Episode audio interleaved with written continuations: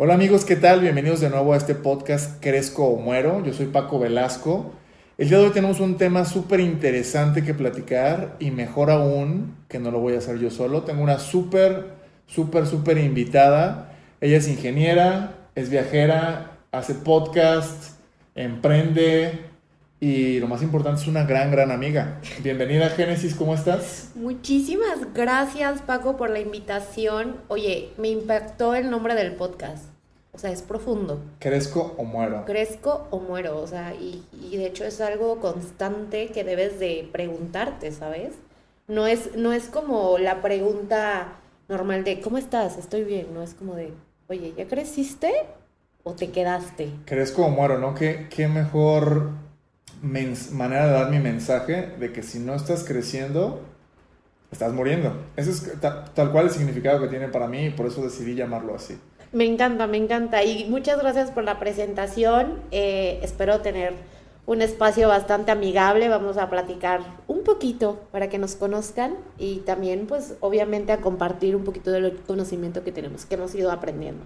Gracias, Génesis. Así es. Y bueno, chicos, el tema que vamos a platicar el día de hoy es cuando tienes un proyecto de cualquier índole, ¿a qué personas debes de escuchar? Y a qué personas no debes de escuchar. ¿No? Es, un tema un poco controversial, pero creo que es bastante importante eh, mencionarlo porque es un tema que no nos enseña, ¿no? Depende, sobre todo si vienes de una formación, de una familia o de un grupo de amigos muy unido, te enseñan que a fuerzas, que a huevo tienes que, que hacerle caso a todo mundo y tomar su palabra como ley. Pero cuando tienes un proyecto, y proyecto no me refiero solo a emprender, solo a lanzar un podcast, ¿no? A lo mejor tu proyecto puede ser bajar de peso, puede ser aprender a tocar un instrumento, eh, cualquier cosa. Siempre las personas tienen una opinión sobre algo que no es de ellos, sobre ti, y es bien fácil hablar sobre otras personas, por claro, no eres tú. Es que sabes, Paco, más, más que, o sea, bien lo dijiste, cuando empiezas un proyecto significa que vas a hacer algo nuevo, porque un proyecto es algo único, así sea similar, no sé, como el tema de bajar de peso, pero siempre los cambios dan miedo. Y las personas no están acostumbradas a estar a tantos paradigmas? ¿Por qué crees que la pandemia sigue con tanta intensidad en cuestión de temas de ansiedad, en cuestión de temas de incertidumbre? Porque a la gente no le gusta estar en incertidumbre. A la gente no le gusta, eh, quieren tener todo controlado. Y eso es normal completamente porque así nos han enseñado, así nos han educado. Y yo creo que venimos de familias muy similares en cuanto a que quieren tenerte en un círculo donde no salgas más allá y ponerte en peligro. No es por malo, pero al final eso reduce tus posibilidades de crecer, ¿sabes? Sí, sí, sí, totalmente de acuerdo. Y dijiste algo clave que creo que es importante mencionar. Las personas, número uno, actúan desde el miedo y dos, quieren tener el control. No le pasa absolutamente a toda la gente, pero sí a la mayoría.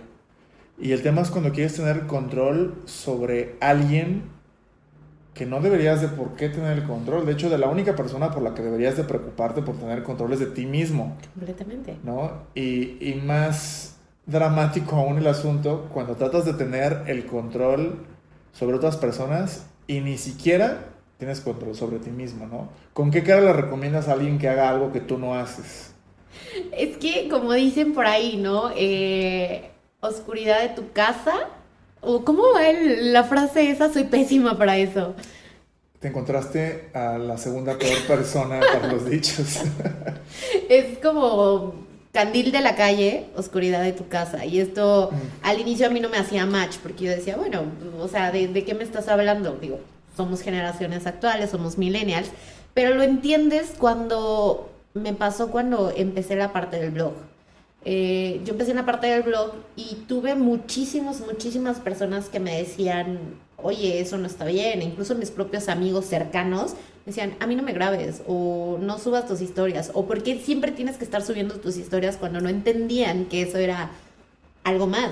Típico, de hecho esto sí lo puedo decir abiertamente porque sé que no lo hace con hate, pero mi hermana, mi hermana me decía muchísimo eso Creo que solamente una vez me, me, reconoció que le gustaban mucho mis historias, porque creo que fue la primera vez que fui a Europa. Pero siempre me decía, ¿tú qué te crees influencer o qué? Paola, saludos, te amo. este, pero siempre como que le, afectaba eh, esta parte de, ¿por qué haces algo diferente a lo que yo haría, no? Y vamos a dejar a un lado que es mi hermana, esto nos pasa yo creo que a todos, a mí me ha pasado ves a alguna persona que hace algo diferente a lo que tú harías y automáticamente tu cerebro lo juzga desde algún punto. o sea, es importante entender de dónde viene eso. Y empiezas a juzgar a otras personas desde un punto que, o desde algo interior que no deberías. Em, entonces... Es que, es que sabes, y esto está estadísticamente comprobado, perdón, soy ingeniera y tengo que sacar mi lado estadístico, mi lado de números. Pero cuando tú ves un dato atípico, en este caso una persona atípica con un comportamiento diferente al que estás acostumbrado, te causa ruido. ¿Pero por qué te causa ruido? Porque justamente tú lo dijiste, estás acostumbrado a una muestra, a un universo, a algo que te han enseñado.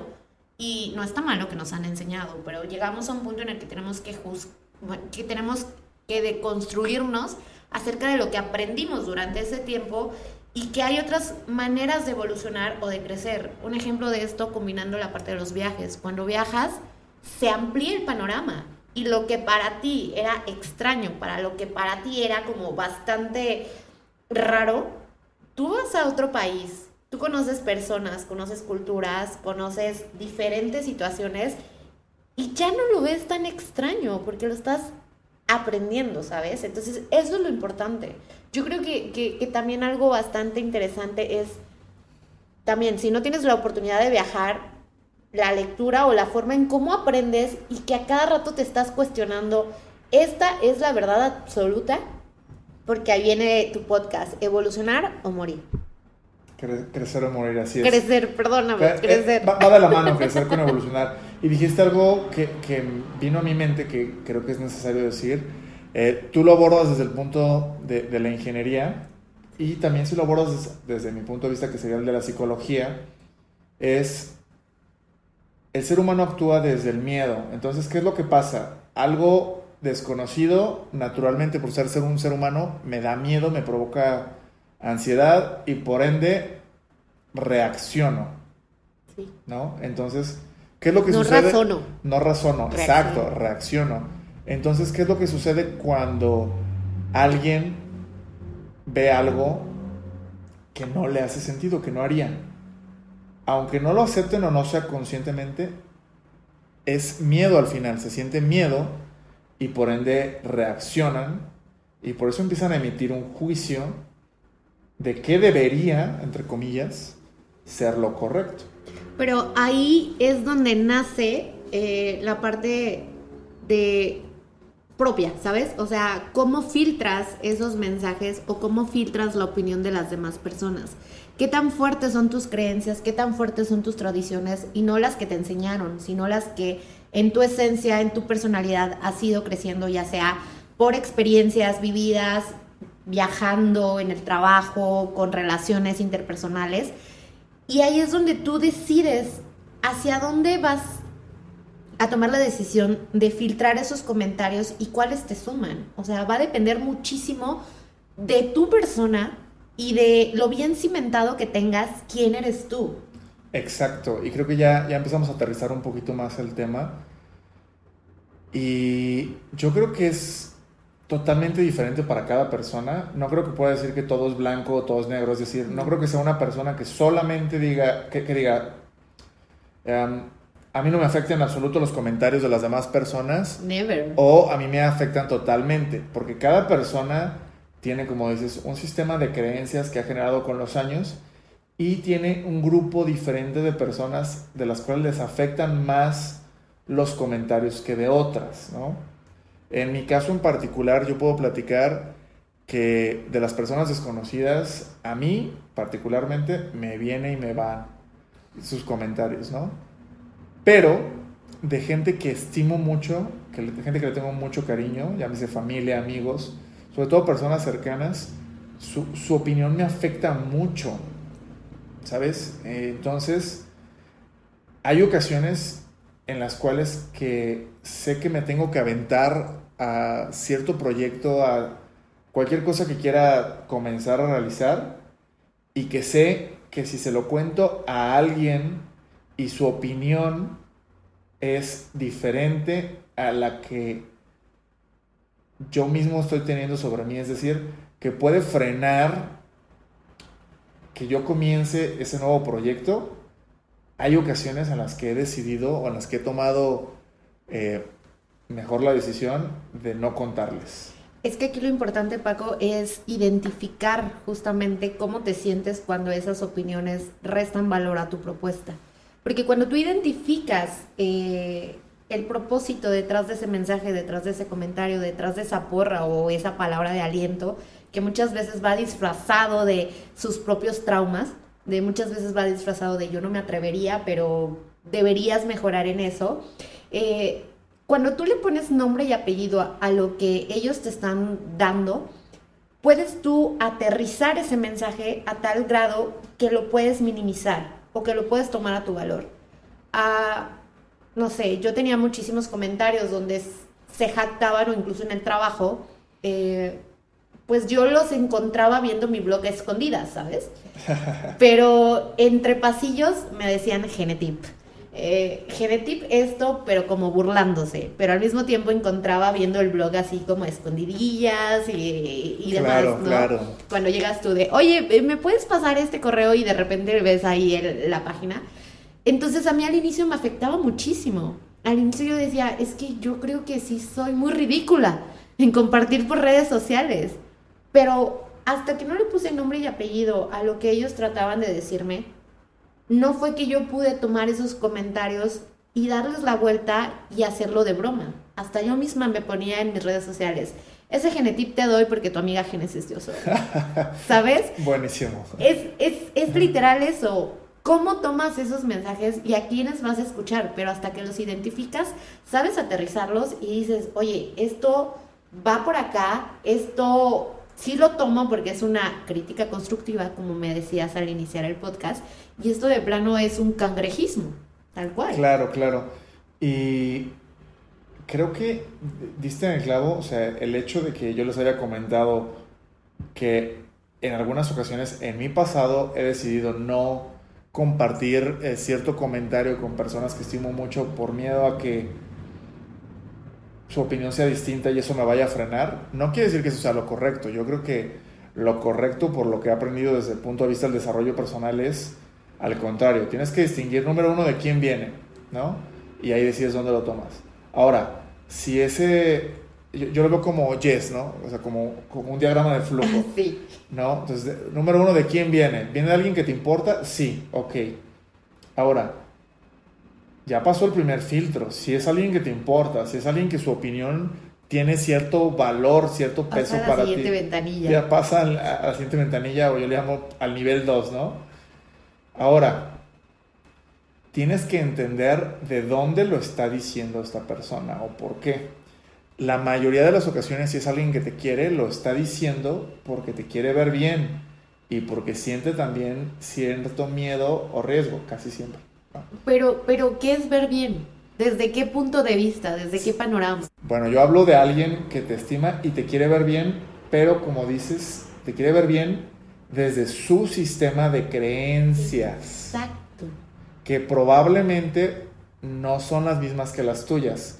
Que a lo mejor en algún punto compaginaron mucho porque por esa relación que hay, en algún punto fueron iguales, pero creciste y tu sistema de creencias fue por otro lado. Entonces, para mí, el segundo nivel es desde, desde dónde te lo está diciendo. Y yo lo resumiría en, aunque te quiera ver bien esa persona, desde su perspectiva, te ayuda realmente a crecer en tu proyecto o a seguir adelante. Si la respuesta es sí, entonces diría, bueno, considéralo. Si la respuesta es no. Es decir, ok, ya sé que es alguien que me estima, ya sé que es alguien que, me estima y me quiere ver bien. Ahora, desde su perspectiva, ¿eso me va a ayudar? ¿Me va a hacer crecer? No. Puede pasar. ¿Por, por, qué? ¿Por qué no? Porque esta persona va por este otro camino. No digo que esté bien mal. Ok. Ok, eso es clarísimo. No está bien ni mal. Es que lo estoy viendo con ojos de, ¿de qué me estás diciendo, Paco? Quiero, quiero debatir. Claro, claro, pues esa es, esa es la intención. Pero a lo mejor esa persona. De hecho, perdón que use a mi hermana otra vez. Paula, saludos otra vez. Este. Mi hermana me lo dijo claramente un día. ¿Sabes qué? Yo no tengo un pedo en ser empleada toda mi vida. Me gusta, soy buena en ello. Y yo sé que ahorita está de moda o lo que sea emprender. No me interesa.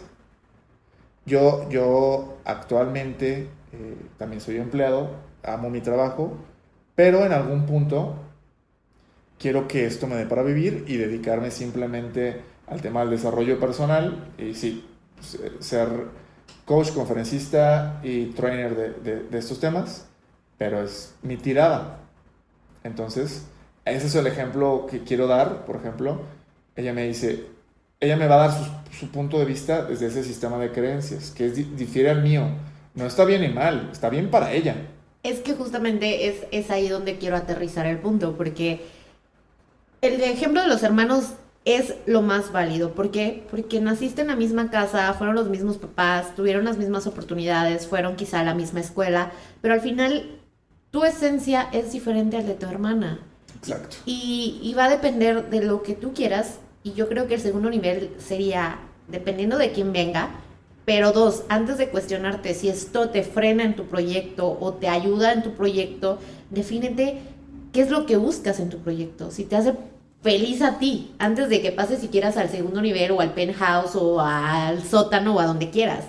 Sí. Primero tienes que tener un propósito. Sí, creo que ese sería el paso cero, ¿no? O sea, Sí, es, el, o sea- es el antes. Literal, porque si, si tú no tienes bien cimentado que cada paso que vas a dar te va a llevar al propósito que a ti te hace feliz, desde ahí vas a empezar a, a filtrar muchísimos comentarios y va a ser como la lluvia. La lluvia puede hacer que la piedra se erosione, ¿sabes? Y si tú no tienes bien claro hacia dónde vas, perdóname, pero cualquier comentario te va a, derrumbar, ¿eh? Cualquier proyecto se va a ir fuera, cualquier proyecto no va a florecer, justamente porque no tienes bien marcado hacia dónde vas. Entonces, primero pregúntate, ¿hacia dónde quiero ir? Sí, ¿cuál es tu propósito? Y eso eh, es algo que de hecho se habla mucho en desarrollo personal antes de comenzar cualquier cosa. Lo he escuchado en podcasts que hablan de evitar procrastinación, de eh, querer sobresalir en cualquier tema. Entonces sí, por ejemplo, en este tema que estamos hablando hoy en día, que es a quién y no escuchar para poder seguir adelante con tus proyectos. Sí, creo que me salté ese no pequeño, pero no, gran- es en enorme. ese, ese cimiento más básico que es, yo creo que sería la, la base de la pirámide, ¿cuál es tu propósito? Y de ahí ya empiezas a preguntarte, ¿Y es- sabes cómo se llama? En Japón se llama Ikigai. Ikigai. Ikigai, tal cual. Tu propósito de vida, tu razón de ser, la razón por la que te levantas cada mañana, todos los días a trabajar, ya sea como empleada, ya sea como emprendedora, ya sea como neni o como nini, no importa, ¿sabes? Es- esos nuevos temas. ¿Sabes? Es cuál es tu propósito, cuál es tu razón de ser, cuál es tu misión, tu visión, tu pasión. Porque tú puedes vivir de tu pasión, pero si tu pasión no te reta lo suficiente para que te levante cada mañana, perdóname, pero no te vas a levantar. Claro, de hecho yo creo que ya te voy a invitar, ya tengo pensado otro tema del podcast, te voy a invitar, porque es otro tema que quería platicar. ¿Cuál es tu propósito? Lo podemos poner ahí, Ikigai. Ikigai, tal cual. Súper. Sí, pues creo que ese es un tema clave, pero bueno, ahorita ya hablamos de quiénes no debes escuchar, pero Y es más fácil identificarlos claro, pero es difícil cuando se trata de personas que te importan, cuando se trata de tu círculo que dices, es mi soporte. Sí, y más difícil aún cuando es tu pareja, ¿no? O sea, Holy shit, perdón. no, no, no, no, no hay problema con las groserías en este podcast. Yo trato de no decirlas, pero no porque suene mal, puedo decir lo que sea y no pasa nada.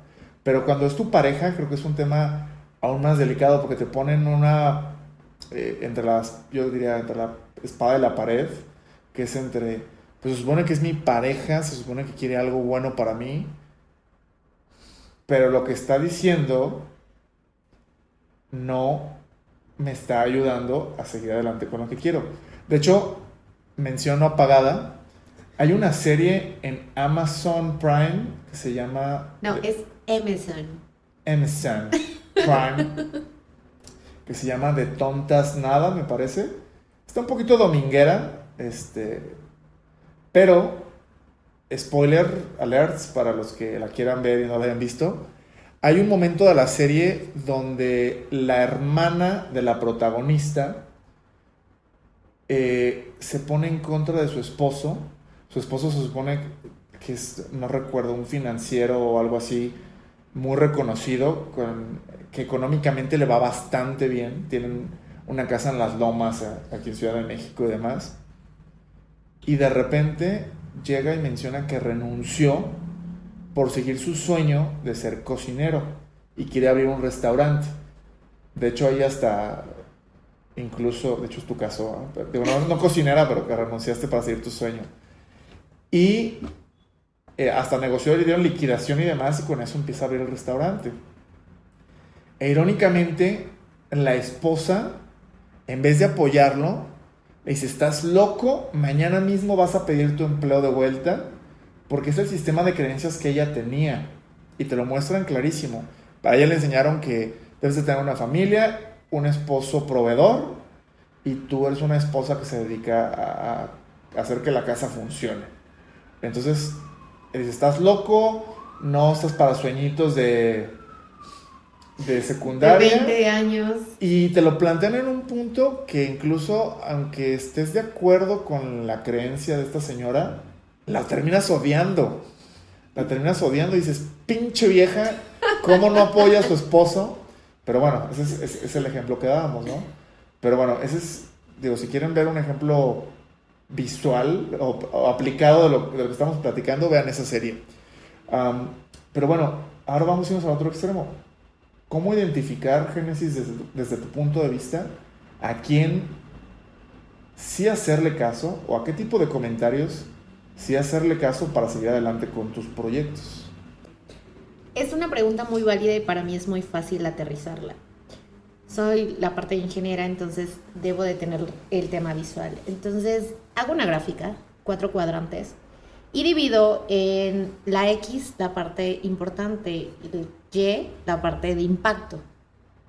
A cada una de las personas que tengo cerca de mi círculo, porque todos debemos de saber quiénes son tus personas cercanas, las voy colocando en estos cuadrantes. Entonces, dependiendo de su nivel de importancia y el nivel de impacto, es como yo determino de, ¿sabes qué? Lo que dice mi mamá es importante y tiene mucho impacto y está en el elevador, ¿sabes? Esa es parte de... Súper ingeniera, súper sistematizado. Es que te juro que así es más fácil tomar decisiones no con el corazón.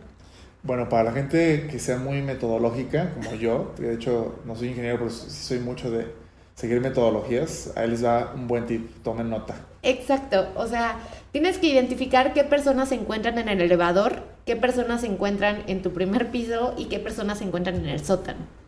Entonces, si tú haces caso a las personas que están en el sótano, que no tienen ni importancia ni impacto, que son pues las personas que solamente les dices, a huevo que sí lo voy a hacer, nada más para demostrarles, son tus detractores, pero que al final son catalizadores de tu motivación, ¿sabes? Solo la satisfacción de decir, lo hice.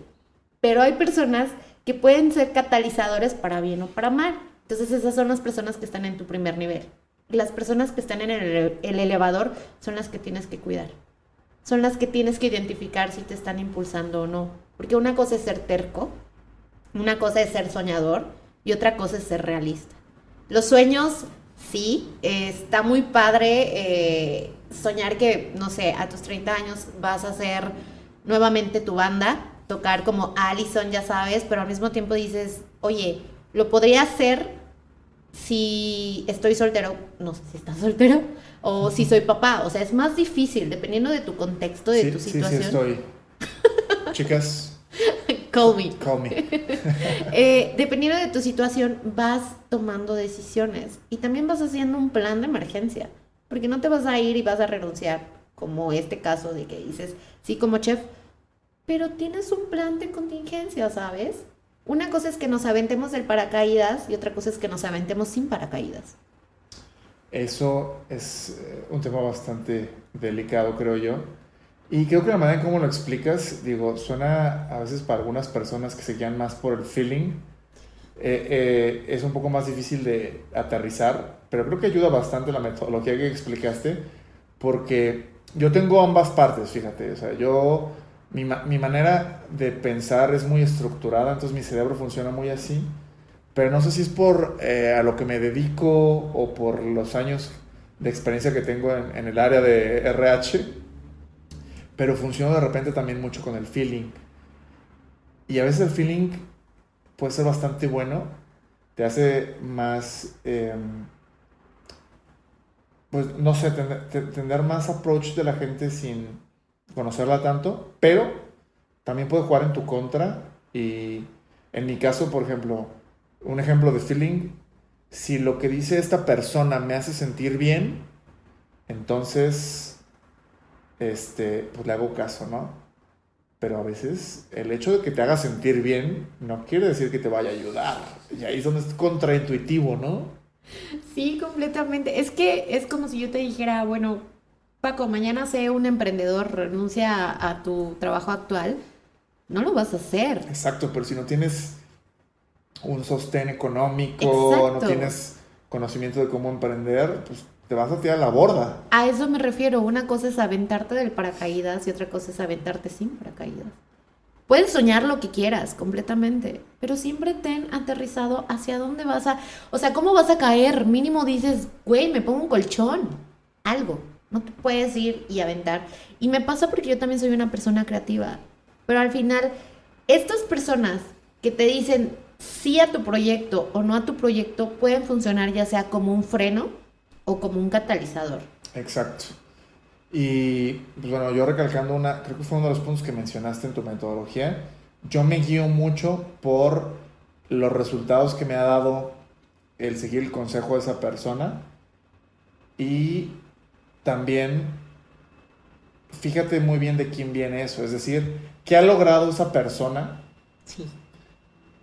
y si los resultados que tiene esa persona son los que a ti te gustaría tener, ¿no? Es decir, no es lo mismo que me dé un consejo, eh, vamos a aterrizar en el mundo laboral, ¿no? Definitivamente no es lo mismo que me dé un consejo una persona que lleva 10, 20 años en el mismo puesto, ojo, porque eso no, no, no siempre es malo. Una persona que lleve tanto tiempo en un puesto, no por decisión propia, sino porque no ha podido lograr nada más, a que me dé un consejo una persona que en el mismo plazo de tiempo o menor ha ido creciendo y ha ido escalando a un nivel que yo busco, ¿no?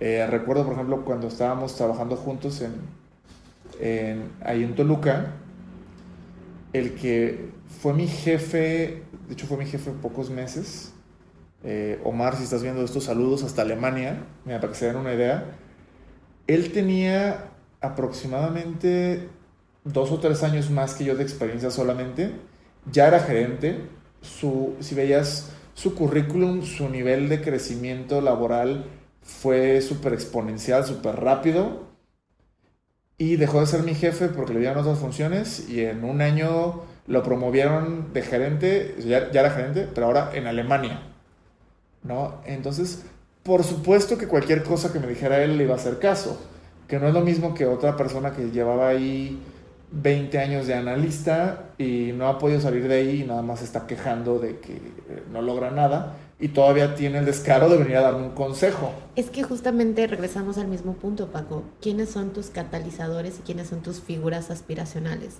Todos debemos de tener una figura aspiracional. Exacto. Porque es hacia dónde queremos llegar. Es como marcar cuál es tu diana, ¿sabes? ¿Cuál es tu rumbo? somos vectores, debemos de tener una dirección. mi lado ingeniero.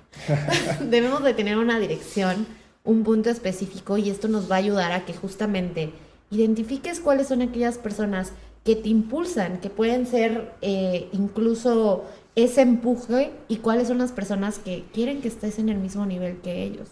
Desde ahí parte todo. Primero, ¿hacia dónde quieres llegar? Ok, yo quiero llegar a ser gerente o quiero ser un director o quiero ser un business unit de recursos humanos. Ok, ya identificaste qué personas están en esa posición. Ok, es fulanito, sutanito y menganito. Ok, qué hicieron ellos. Y tú vas decodificando, vas eh, el mapa o la, eh, la hoja de ruta, el mapa de ruta que ellos tomaron y vas tomando los consejos que te pueden ayudar a, a, llegar a ese punto, pero tú ya sabes a dónde quieres llegar. Es diferente a que yo te diga, ¿sabes qué? Hace cinco años yo quería ser la próxima Mayra González, que es la CEO de Nissan a nivel Japón, porque eso me llenaba, pero ahorita yo quiero ser Marta de baile. Sí, sí, sí, sí, totalmente de acuerdo. Y bueno, aterrizando ya para ir cerrando un poquito, creo que yo recapitularía con tres cosas, ¿no? Eh, uno, ten un propósito muy, muy claro. Dos, identifica qué personas son tus catalizadores y qué personas son tus detractores. Detractores, ¿no? Serán como los tres puntos importantes para identificar a qué personas escuchar y a qué personas no escuchar para sacar adelante un proyecto. Eh, bueno, yo creo que con esto sería bueno concluir este podcast. Espero que les haya servido bastante. Si es así, compártanlo. Eh, me pueden seguir en mis redes sociales como Paco Velasco DP. Eh, si me están viendo en video, pues suscríbanse. Si lo están escuchando en Spotify o en alguna plataforma de podcast, vayan a YouTube a seguirme y sigan a Génesis que tiene varios, varios proyectos. Si les puedes compartir cómo te encuentran, Génesis. Sí, muchísimas gracias por la invitación. Pues bueno, si quieren salir, o más bien, si quieren saber de mi etapa creativa, soy ingeniera y viajera, literal, me encuentran así por todos lados. Si quieren seguirme en la parte profesional, que soy una apasionada de los proyectos, soy una apasionada de los procesos, soy una apasionada de marketing digital y toda la parte de las organizaciones, me encuentran como Génesis Acosta MX.